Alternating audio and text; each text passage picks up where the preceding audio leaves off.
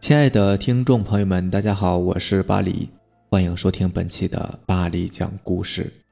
咱们今天晚上要分享的第一篇故事，名字叫做《水中的吸血鬼》，作者鬼 Kitty。说到水鬼，相信大家小的时候多多少少的都会听老一辈的人讲过。每当想去河里玩的时候，大人们常常会阻止，说河里面有水鬼，如果去河里玩的话，就会被水鬼捉去吸血，再也回不来了。很多小孩都以为是骗人的，所以很多时候就会偷偷的去玩，结果真的出事了。下面就给大家讲一个小时候发生的一个真实的故事。我家后面有一条小河。小的时候，家里人常常跟我讲，不要去河边玩，特别是端午节。端午节在农村来讲，就是水鬼节嘛。那天的话是水鬼最活跃的一天，在那一天都会在河边发生很多的命案，都会有一个同样的情况，就是脚底心和手掌心都有一个洞，所以很多人都会在天没亮之前，在有河流的地方，特别是有香蕉树下。拜神，这一天是端午节，太阳很猛烈，很热，所以就待在家里，哪里也没有去。到了中午，听爸妈说出大事了，死人了，是一个十岁左右的小孩子。爸妈都不在家，所以跟着亲戚一起去河边玩，结果就出事了。三个小孩子中午吃完饭，就瞒着家里人，偷偷的溜到河边去玩，玩着玩着。突然就叫救命，可惜其他两个也是小孩子呀。看到这种情况，想去拉同伴的手，结果好像同伴的身体被什么东西往水底方向拉的感觉，而且力气非常大。不够两秒钟，同伴就消失的不见踪影了。毕竟都是小孩子嘛，看到同伴被拉走了，就想到了家里常对他们说的水鬼，所以遇到这种情况都惊呆了。赶紧跑回家，也不敢跟大人讲。下午四五点钟的时候，有人在河边的浅滩上发现了一具尸体。这个尸体正是中午落水的小孩子。水鬼把人拉走，吸完血后都会有一个习惯，就是会把尸体埋在河边的浅滩沙子里面。所以被一个放牛的村民给发现了。这个村民刚好拉着牛到河边让牛喝水，结果就发现。浅滩上露出了一只手，都吓坏了，赶紧叫人。结果大家挖出了一具小孩子的尸体。挖出来之后，村民们把尸体弄回村里的祠堂。大家都说肯定是水鬼拉去的，因为小孩子的尸体是手掌心和脚掌心都有一个弹珠般大的洞。可怜的孩子呀，才十岁大，由于家人长期在外打工，所以。只有一个人在家，平时都是很孤立的。好不容易过节了，亲戚过来探望一下，结果就出了这么大的事情。不用多说，小孩子的父母那该多么伤心呐！但是伤心有什么用呢？人都已经没了。其他两个小孩子由于害怕，所以也都跟其家人说了当时的情况。当时三个人一起去河边玩。但是想到家人的叮嘱，都没有马上下河，只是在河边玩，逗弄一下小鱼虾什么的。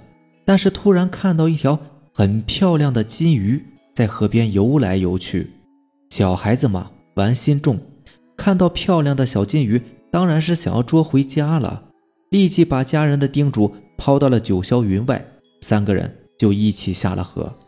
然而这条小金鱼好像是故意逗他们玩一样。总是在他们手边摩擦而过，不知不觉便到了河中心。突然，一个小孩说：“抓到了！”正想拿起来的时候，突然扑通一声，就趴在了河里。其他两个小孩子都以为是高兴过头，不小心摔倒而已，所以全都大笑起来。突然听到那个小孩子说：“救命啊！有东西在拉我！救命啊！”另外两个小孩子赶紧伸手去拉住。但是最后还是拉不住，都惊呆了，赶紧上岸，穿好衣服，跑回了家，怕家里人骂，所以回到家之后什么也不敢说，直到小孩子的尸体被发现。记得曾经问过爷爷，水鬼是怎么拉人的呢？我们又不下水，而且水鬼又那么小，怎么会有那么大的力气呢？爷爷说，即使水鬼只有刚出生的小猫那么大，但是只要有水，水鬼便会变得力大无穷。别看水鬼小，但是他们可聪明着呢。即使你不下水，但它会发出一些动物的叫声来诱惑你，甚至会变换出一些吸引人的东西，比如说小鱼，在河里面看似可怜的小动物发出来的叫声，这样的话肯定会有人忍不住下水的。只要一下水碰到它，就会被水鬼紧紧地拉住，往水的深处去。吸光血之后呢，便会把尸体。埋在河边的沙子里面。曾经因为爷爷的这些话，至今对有水的地方都有恐惧症。但是水鬼只会在河边和水库里面才会有，本来只在水库里有的，但是由于水库放水，所以水鬼也会跟着水流下来。由于是小孩子，是不能用棺材装尸体的，并且当时的人也不会拿去火葬，所以只能用席子。裹起来土葬。那天晚上拿去安葬的时候，奇怪的是席子一直往下滴水。一个星期过去了，是这个小孩子的头七回魂夜。小孩子的家人为此在家里做了法事，但是家里并未出现奇怪的事情发生，反而是在河边有小孩子的欢笑声和哭喊声，一会儿大笑，一会儿哭。这样的现象持续了一个多月，所以一到傍晚就没有人会去河边了。有一天，大婶突然跑回来，浑身发抖，问他怎么了，他也不回答。那天晚上开始就病了，接连发了两天的高烧，怎么都退不掉。后来第三天烧退了，他跟我们说，那天傍晚天有点黑，他想着拿点肥料去河边菜地里面施肥，还没走近。就听到河边有咚咚咚的响声，以为是河流水的声音，就没有多想，反正不用五分钟就可以施完肥了。于是没有多想，就直接去了河边的菜地。当他正在施肥的时候，好像听到有人往河里扔石头的声音，以为是小孩子，所以就抬头看了一下。结果你们猜他看见了什么？他看到了一个。跟猫头一样大小的毛长长的黑乎乎眼睛红红的东西正在河中央蹦上蹦下，吓得他赶紧往家跑，然后就病了。他说是被吓到了，从来没有见过那么恐怖的东西。是呀，无论谁都会被吓到的。后来有一次，有一个电鱼的村民电到了一个跟大婶描述的一模一样的东西。那就是水鬼，但是在干燥的陆地上，水鬼也只能任人宰割了。下面这个故事名字叫做《闹鬼的床位》，作者创梦金鱼。医院这个地方由于经常死人，和殡仪馆被人们冠称为阴间的中转站。有多少人在这里从鬼门关转了一圈回来？所以，医院是一个非常阴的地方。今天要讲的呢，就是我妈妈讲给我的一个故事。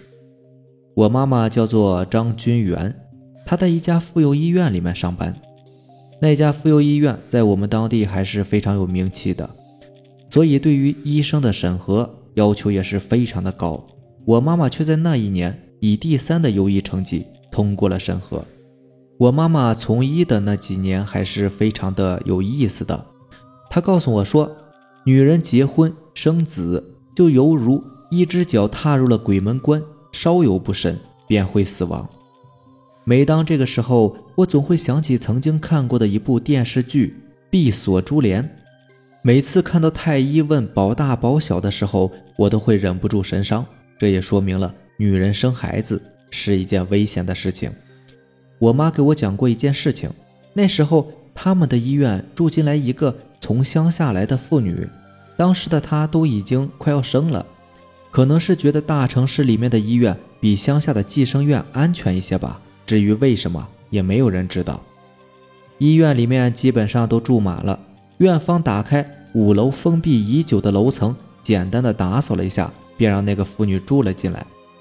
刚开始的几天，那个男人每天早上都会出去买些早餐，然后让他老婆吃，偶尔晚上的时候也会出去买些夜宵。刚开始的几天还好，但是过了几天，那个男人突然来到护士站，要求换一张床位。当时值班的是杨阿姨，医院里面当然不会让病人说换就换床位的。杨阿姨对着那个男人问道：“为什么要换床位呢？”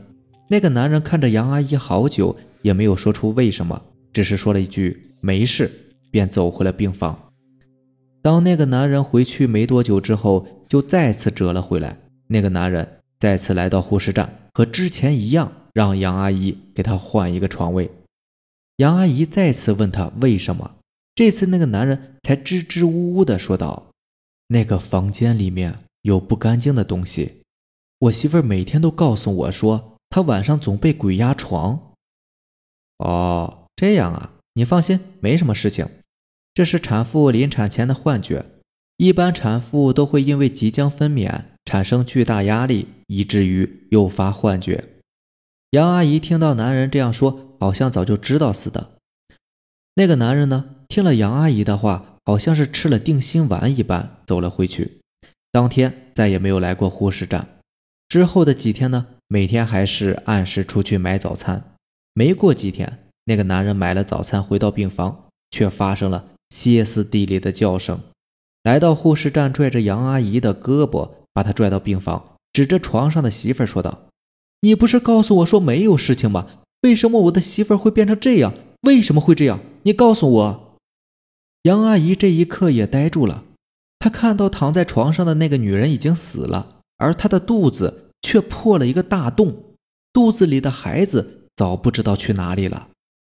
后来这件事情在医院里边闹出了不小的动静，可这最后却是院方花了重金才封锁了消息，而那个男人也拿着高额的补偿金销声匿迹了。至于那个女人的尸体嘛，至今还停放在太平间，无人认领。哇，这个故事有点吓人呐。不过这个故事听起来不太像是一个，不太像是一个遇见鬼的故事，倒像是一起凶杀案。怎么听怎么感觉像是那个男人杀了那个女人，杀害自己的妻子，然后拿着医院的赔偿金跑路，对吧？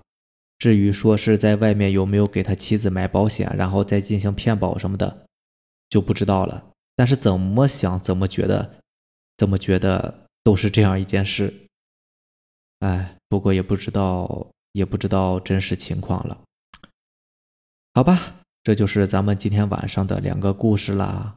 行，那在节目的最后再跟大家说一下，如果喜欢咱们的节目呢，就点个订阅吧。另外，如果你也有比较精彩的故事想分享给大家，可以给我留言，或者是私信，或者是加我的 QQ 微信四五七五幺七五二九四五七五幺七五二九。好了，那咱们明天见吧，拜拜，晚安。